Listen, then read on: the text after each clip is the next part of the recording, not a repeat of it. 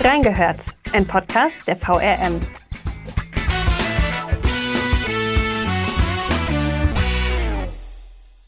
Naja, ich kann nur appellieren, Leute, geht in die Innenstadt, kauft ein, schaut euch um. Es wird immer so viel geschimpft, ähm, dass Wiesbaden nicht mehr das Wiesbaden ist wie vor 20, 30 Jahren. Ja, das ist aber auch gut so. Also Leben ist Veränderung und ähm, unsere Stadt ist eine wunderbare Stadt und ich finde schon, dass es viele Ecken gibt, äh, die es zu entdecken lohnt und man gerade eben auch so neuen Projekten wie jetzt äh, Vicopop eine Chance geben sollte. Alles wird teurer. Und so steckt auch die Ladenmiete in Wiesbadens Innenstadt. Doch wenn Ladenbesitzer ihr eigenes Leben kaum noch stemmen können und der Laden durch die Miete und Auferhaltungskosten zu teuer wird, macht der Laden zu. Welches Phänomen in Wiesbaden durch die Läden, Bars und Stammlokale zieht, wir haben reingehört. Ja, liebe Zuhörerinnen und Zuhörer, bei mir ist heute meine liebe Kollegin Julia Enderton. Schön, dass du da bist. Hallo, ich freue mich auch. Ähm, herzlich willkommen. Julia hat sich während ihrer Arbeit in der Wiesbadener Lokalredaktion auch mit dem Thema Wiesbadener Innenstadt auseinandergesetzt und dem Ganzen sogar den Namen Innenstadtverödung gegeben. Was es damit auf sich hat, das sehen wir gleich, da sprechen wir gleich nochmal drüber. Aber erstmal zu dir, Julia. Gehst du eigentlich noch in der Wiesbadener Innenstadt einkaufen? Also einfach so vielleicht an einem Samstag zum Shoppen? Ja, das mache ich tatsächlich. Aber ich muss sagen, mir fallen natürlich auch Unterschiede auf zum ähm, Shopping-Erlebnis Innenstadt. Ich will gar nicht sagen vor Corona, weil ja schon vorher Veränderungen zu sehen waren. Es ist nicht mehr dasselbe Shopping, was wir vor fünf Jahren erlebt haben, aber ich gehe trotzdem immer noch gerne in Wiesbaden shoppen. Mit wem am liebsten? Meistens mit mir selbst. Nein, so dieses, dieses klassische, ähm, ich gehe jetzt mit, mit, mit Freundinnen los und wir ähm, lassen uns äh, durch sämtliche Geschäfte treiben. Das tatsächlich nicht mehr so, das ist dann die Ausnahme, aber ich glaube, das ist jetzt nicht so sehr ähm, der Wiesbadener Innenstadt geschuldet, sondern eher so den, den zeitlichen Umständen. Okay. Ja, dann kommen wir mal zu deinem Namen, die Innenstadtverödung, die du der Wiesbadener Innenstadt gegeben hast. Du nennst die Innenstadtverödung, diesen Prozess, der gerade in Wiesbaden vor sich geht. Was genau meinst du denn damit und was ist gerade in unserer schönen hessischen Hauptstadt los? Also ich glaube erstmal, dass das kein typisches Wiesbaden-Problem ist. Es ist ein Problem, ähm, was sämtliche ähm, Großstädte betrifft und nicht nur Großstädte, also auch, auch andere ähm, kleinere Kommunen. Wir haben ja bestimmt alle schon bemerkt, dass wenn wir die Fußgängerzone in Wiesbaden besuchen oder auch in anderen Städten, dass wir immer wieder auf dieselben ähm, großen Namen stoßen. Also ähm, die Filialisierung schreitet fort. Ähm, das geht natürlich zu Lasten der inhabergeführten Geschäfte, also der kleineren individuellen Läden, die eben nicht das Sortiment haben, ähm, was alle Läden haben. Und ähm, dadurch verödet die Innenstadt im Sinne ähm, der, der, Individualität und auch der Attraktivität. Also das, was ich in jeder Stadt haben kann, was ich auch online bestellen kann, das zieht mich nicht in die Innenstadt ähm, zum Shoppen. Und hinzu kommt natürlich auch das Leerstandsproblem. Das heißt, wir, haben in Wiesbaden immer noch das Glück im Vergleich zu anderen Städten, dass wir relativ wenig Leerstand haben. Aber natürlich kann man es jetzt auch nicht äh, kleinreden. Also lauf einmal durch die Fußgängerzone oder auch durch die angrenzenden Straßen, da wirst du sicherlich mehr als ein Ladenlokal sehen, das leer steht. Und woran liegt das? Also wer ist schuld oder wer oder was ist schuld an diesem Zustand? wenn ich das wüsste, ähm, da könnte ich viele Bücher schreiben. Nein, es ist, es ist ja allgemein bekannt, ähm, dass der Onlinehandel schon immer für den Einzelhandel ein ganz, ganz großes Problem dargestellt hat, eine große Konkurrenz. Und deswegen ist es auch zu kurz gegriffen zu sagen, oh, Corona ähm, hat den Einzelhandel zerstört. Das stimmt nicht. Es hat ihn sicherlich zusätzlich belastet, aber das Problem, das gab es schon lange, lange vorher. Und das ähm, ist mit Sicherheit nicht, nicht nur einseitig gegeben. Also wir wissen alle auch, wir arbeiten alle viel, wir haben alle weniger Zeit. Ähm, wir bestellen gerne abends mit einem Klick ähm, online oder am Wochenende, wo die Geschäfte geschlossen sind. Das ist sicherlich etwas, was für viele, viele Menschen mittlerweile zum Alltag gehört. Das war vor zehn Jahren einfach noch nicht so. Mittlerweile ist das selbstverständlich. Auf der anderen Seite darf man eben nicht vergessen, die Mieten in Wiesbaden äh, sind sehr, sehr hoch gerade eben im interessanten Bereich der Fußgängerzone ähm, und der angrenzenden Gassen, historisches Fünfeck. Das muss man sich leisten können.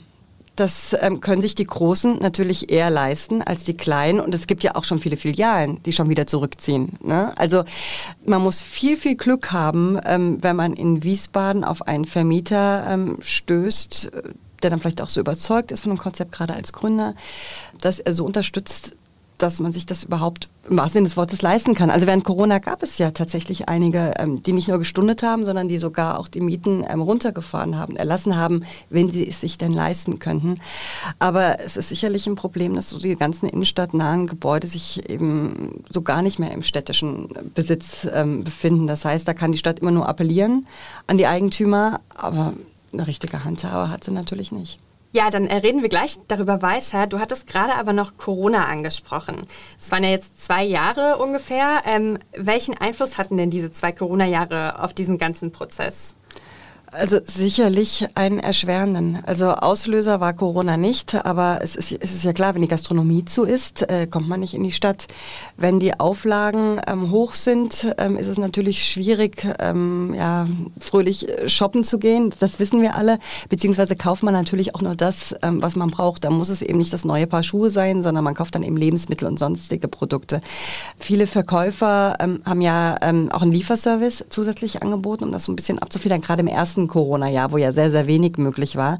Ähm, das wird ja teilweise auch noch beibehalten und ich glaube, dass das auch wirklich zu einer starken Bindung geführt hat. Dass das auch wirklich nicht nur so, so, so ein Extra ähm, war, ähm, was über die schweren Zeiten geholfen hat, sondern was wirklich auch so eine emotionale Bindung zwischen Kunde und, und Laden geschaffen hat. Ist bei Filialen jetzt natürlich noch was anderes als im, als im inhabergeführten Einzelhandel. Und auch wenn wir da weniger haben als früher, haben wir ja immer noch relativ viel, wie gesagt, im Vergleich zu, zu anderen Städten. Ich glaube, dass Corona einfach ein Beschleuniger war für die äh, Situation, dass ähm, die Innenstadt ja verödet. Aber wie gesagt, nicht der Auslöser. Und da haben wir eben noch, noch andere äh, Probleme. Thema Parkplatzmangel ist zum Beispiel auch sowas jetzt. Der Busverkehr, mit dem kommt man ja auch nicht unbedingt ans Ziel, wenn man shoppen gehen möchte in der jetzigen Situation. Also es gibt nicht so den, den einen Schuldigen oder den, den einen Faktor. Das ist ein Puzzle aus verschiedenen Dingen, die sich zusammensetzen und wie gesagt auch kein Wiesbaden-typisches Beispiel, wobei natürlich gerade die Verkehrssituation in Wiesbaden schon, schon extrem ist. Und wenn man dann sagt, man fährt halt doch lieber auf die grüne Wiese shoppen, ein Einkaufszentrum, ist das natürlich auch ein Trend, der Sorge macht. Mm, du hattest gerade auch über die Gastronomie gesprochen. Ich mhm. habe mich gefragt, weil du ja gesagt hattest, während Corona war das so, dass wenn man nicht zur Gastronomie konnte, geht man auch nicht shoppen. Wie ist es denn andersrum? Also wer ist noch betroffen, außer vielleicht auch die Gastronomie, beziehungsweise ist die Gastronomie überhaupt auch betroffen von dieser ganzen Innenstadtverödung? Also ich denke, das ist eine Symbiose aus äh, Einzelhandel und Gastronomie, die brauchen einander.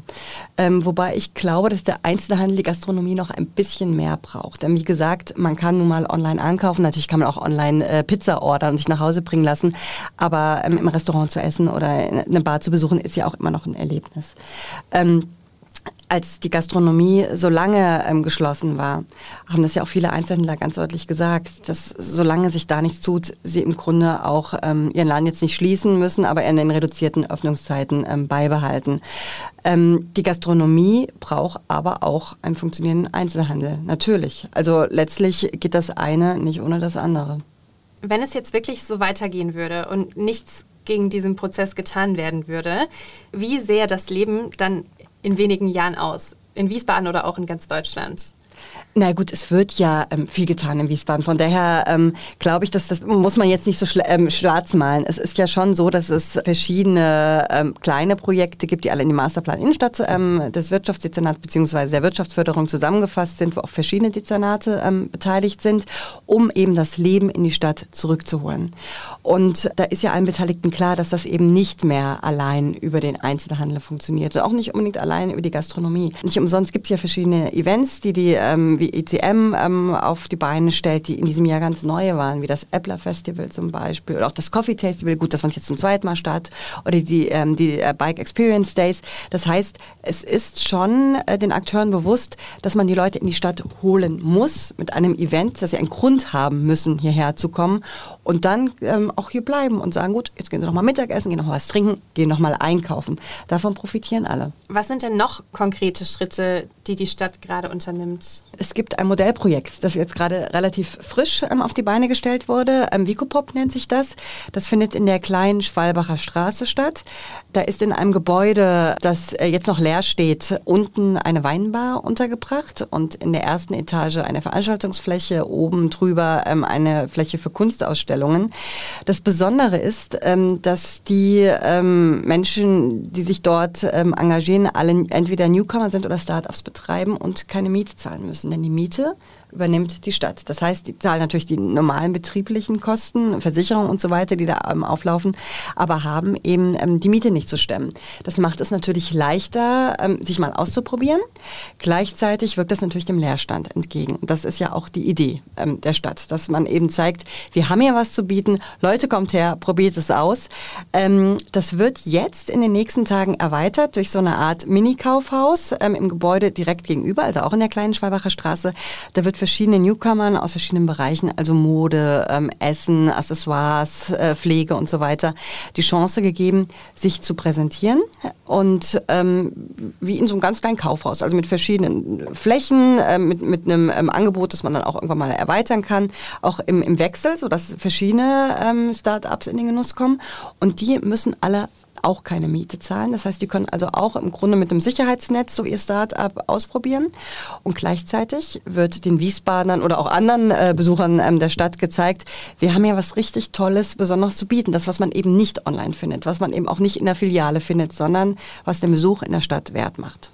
Ja, über den ersten Teil hattest du ja schon in deinem Artikel vom 12. November geschrieben. Der heißt, Wiesbaden verzichtet gegen den Leerstand auf Ladenmiete. Äh, für unsere Zuhörerinnen und Zuhörer, den verlinke ich euch natürlich in den Show Notes und alle anderen Artikel natürlich auch. Dann könnt ihr da auch nochmal reinschauen. Wie wird denn dieses ganze Projekt finanziert? Zum einen ist da die Stadt beteiligt, die unterstützt das Ganze mit 63.000 äh, Euro.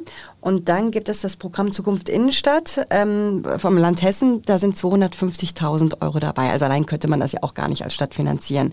Es ist aber auch so, dass dieses Projekt jetzt nicht auf die kleine Schwalbacher Straße ähm, begrenzt ist. Das wird sowieso ähm, nur bis Ende 2023 laufen, weil dann ja die Umgestaltung der Mauritiushöfe, ähm, also der, der angrenzenden City Passage ansteht.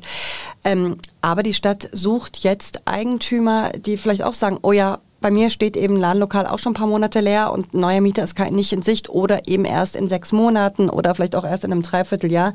Das ist doch eine tolle Idee, das können wir doch genauso machen. Da würde die Stadt dann die Miete übernehmen und würde dann dort auch Newcomer oder mehrere hineinsetzen. Denn Leerstand ist ja nicht nur das Schlimmste, was in der Stadt passieren kann, sondern auch in einem Gebäude.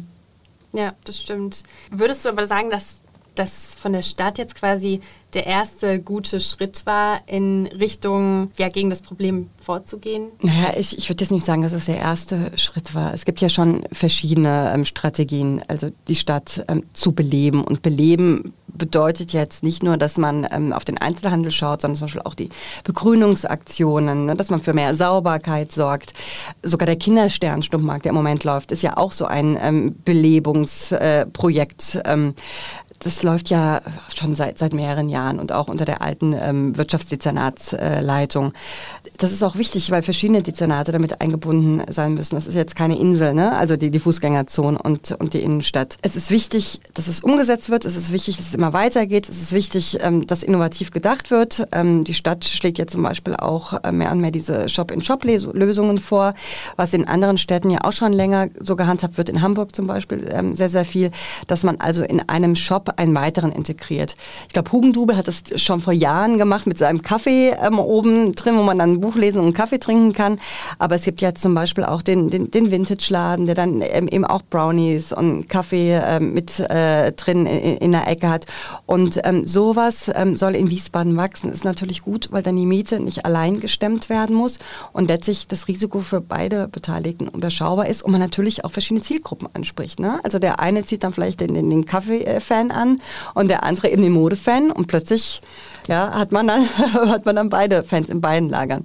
Ähm, das ist etwas, ähm, was ich bestimmt ähm, durchsetzen kann, weil es auch einfach realistisch gedacht ist. Nur da haben wir eben auch wieder das Thema, die Flächen müssen zur Verfügung stehen. Also diese ähm, Immobilien müssen gefunden werden und die Eigentümer müssen natürlich mitspielen. Wenn du jetzt Bürgermeisterin wärst, was wäre für dich ein guter Schritt oder vielleicht noch eine bessere Lösung, um diesem Problem der Innenstadtverödung entgegenzukommen? Naja, ich kann ja nicht zaubern. Also wie gesagt, das ist ja letztlich ein Puzzle aus verschiedenen Akteuren und verschiedenen Dezernaten. Es gibt ja keine Lösung, wo man sagt, ich schnips mit den Fingern und schon ähm, haben wir eine attraktive Innenstadt. Was ich mir wünschen würde, wäre zum einen ähm, mehr Mut. Wir haben wirklich ganz, ganz tolle Einzelhändler, auch ganz tolle Gastronomen. Das sieht man ja auch an den ganzen äh, Clubkonzepten, die sich jetzt langsam auch so in den Bars durchsetzen, die sich wirklich ähm, was trauen.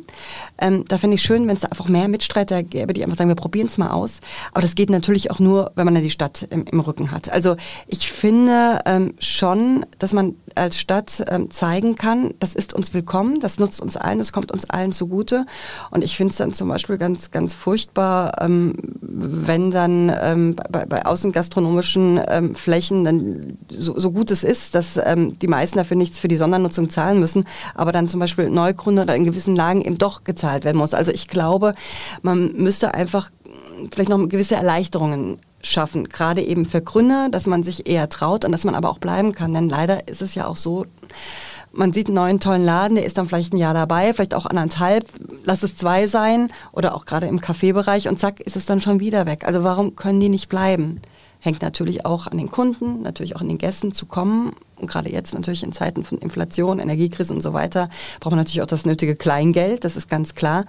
Aber ähm, die sind ja gekommen, um zu bleiben. Also das äh, ist ja immer auch ein, ein, wirtschaftliches Wagnis und da ist ja im Grunde auch immer viel Leidenschaft und Ambition mit dabei. Und da muss man als Stadt schon versuchen, die Leute zu halten. Das ist doch ein guter Vorschlag schon mal. ja, dann kommen wir zu dem nächsten Thema. Was ist denn eigentlich ein City Manager? wir hatten ja nur einen bis jetzt in Wiesbaden.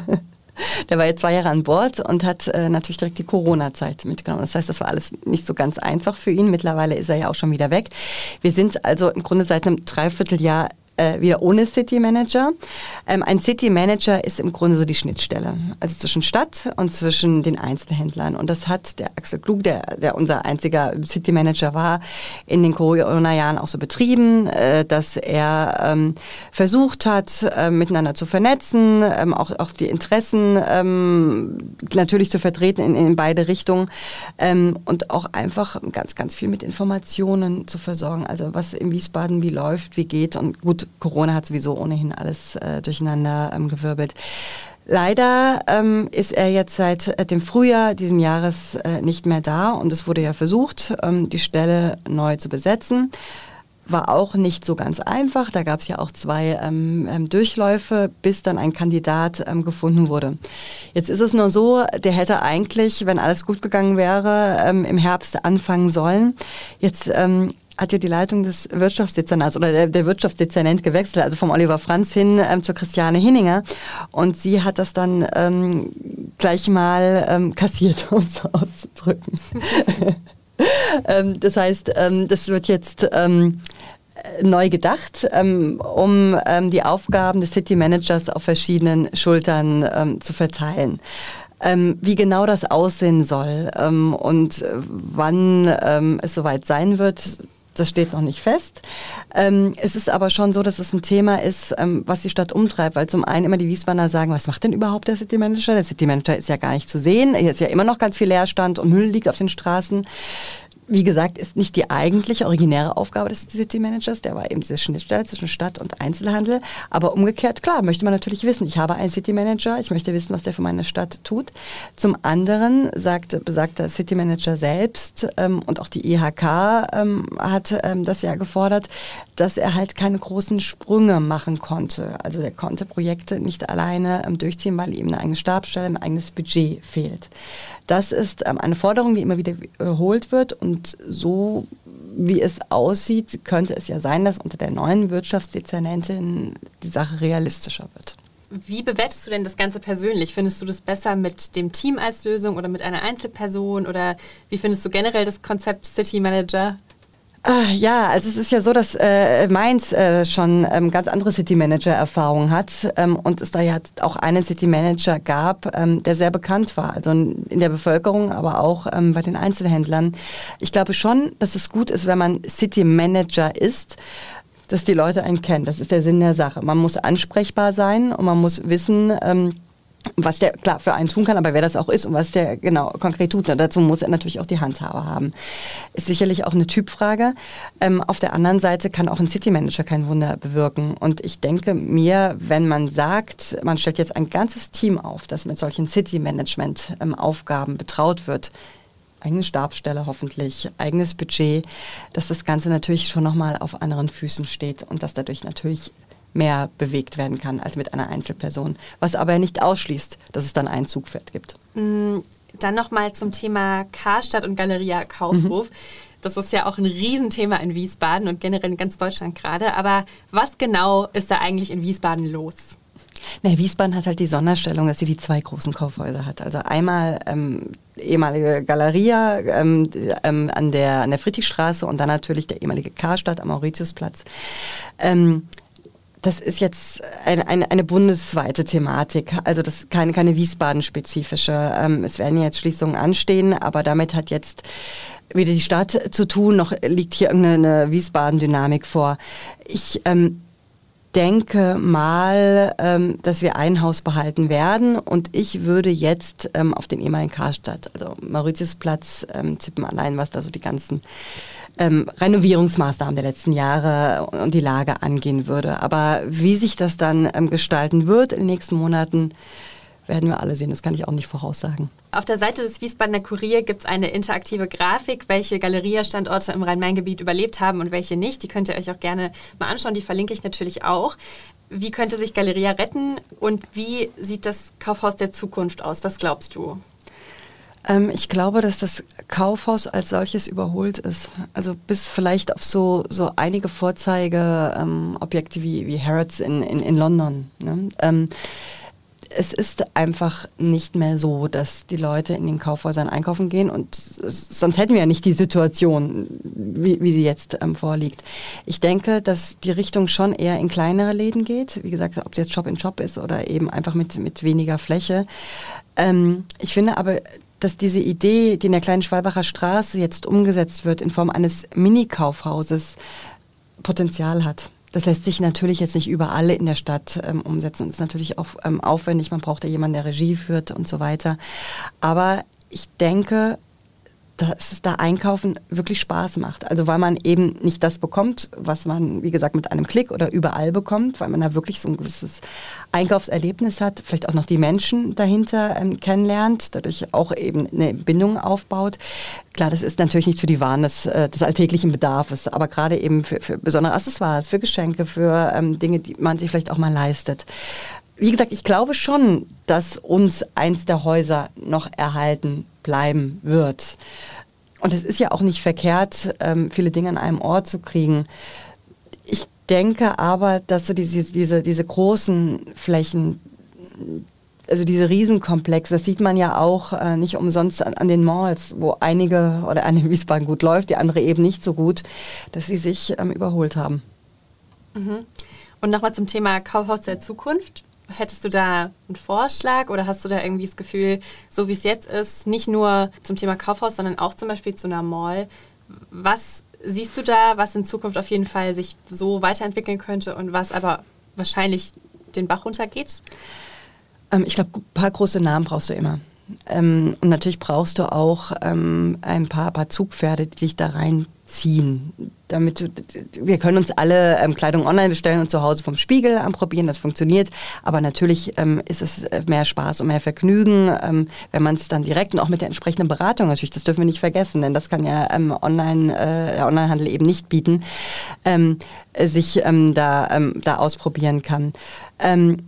Was ich persönlich schön fände, wäre wirklich ein Mix aus großen und kleinen Läden. Also die Großen ermöglichen dadurch natürlich den Kleinen, dass sie dann auch die Chance haben, ähm, sich da zu präsentieren. Auf der anderen Seite glaube ich aber eben auch, dass die Kleinen auch den Großen gut tun, einfach weil sie Individualität versprechen und weil sie dann eben den Leuten was Besonderes bieten und auch anziehen, die dann eben auch wieder die Großen im Blick haben. Also ich denke, ähm, so ein Nebeneinander ähm, ist nicht verkehrt, denn so die, die Malls, wie wir sie jetzt kennen, wie gesagt, sind austauschbar. Das ist genau dasselbe wie mit den ähm, filialisierten Fußgängerzonen. Ne? Also man weiß ähm, ziemlich genau, wenn man eine Mall betritt, wen man da alles im Bereich Mode oder auch in den anderen Segmenten äh, betrifft. Da ist keine Überraschung mehr vorhanden. Mhm. Ja, spannend. Ich bin auf jeden Fall gespannt, wie es weitergeht. Das waren eigentlich schon meine Fragen. Ich weiß nicht, möchtest du noch irgendwas loswerden oder ist dir bei dem Thema irgendwas wichtig, was du gerne mit unseren Zuhörerinnen und Zuhörern teilen möchtest? Naja, ich kann nur appellieren, Leute, geht in die Innenstadt, kauft ein, schaut euch um. Es wird immer so viel geschimpft, ähm, dass Wiesbaden nicht mehr das Wiesbaden ist wie vor 20, 30 Jahren. Ja, das ist aber auch gut so. Also Leben ist Veränderung und unsere Stadt ist eine wunderbare Stadt und ich finde schon, dass es viele Ecken ähm, und auch, auch viele Läden gibt, äh, die es zu entdecken lohnt und man gerade eben auch so neuen Projekten wie jetzt äh, Vicopop eine Chance geben sollte. Mhm. Spannend. Ja, dann Julia, vielen, vielen Dank, dass du da warst. Hat mir Spaß gemacht. Mir auch, gerne. Sehr gut. Ja, und ihr, liebe Zuhörerinnen und Zuhörer, was meint ihr denn? Wie geht's mit der Wiesbadener Innenstadt weiter? Schreibt uns das doch gerne auf Insta, auf unserem Insta-Account vom Wiesbadener Kurier oder schreibt uns gerne auch eine Mail an audio.vrm.de. Da könnt ihr auch natürlich wie immer Fragen, Kritik und Kommentare hinterlassen. Und ansonsten wünsche ich euch noch eine schöne Woche und dann bis nächsten Mittwoch. Tschüss!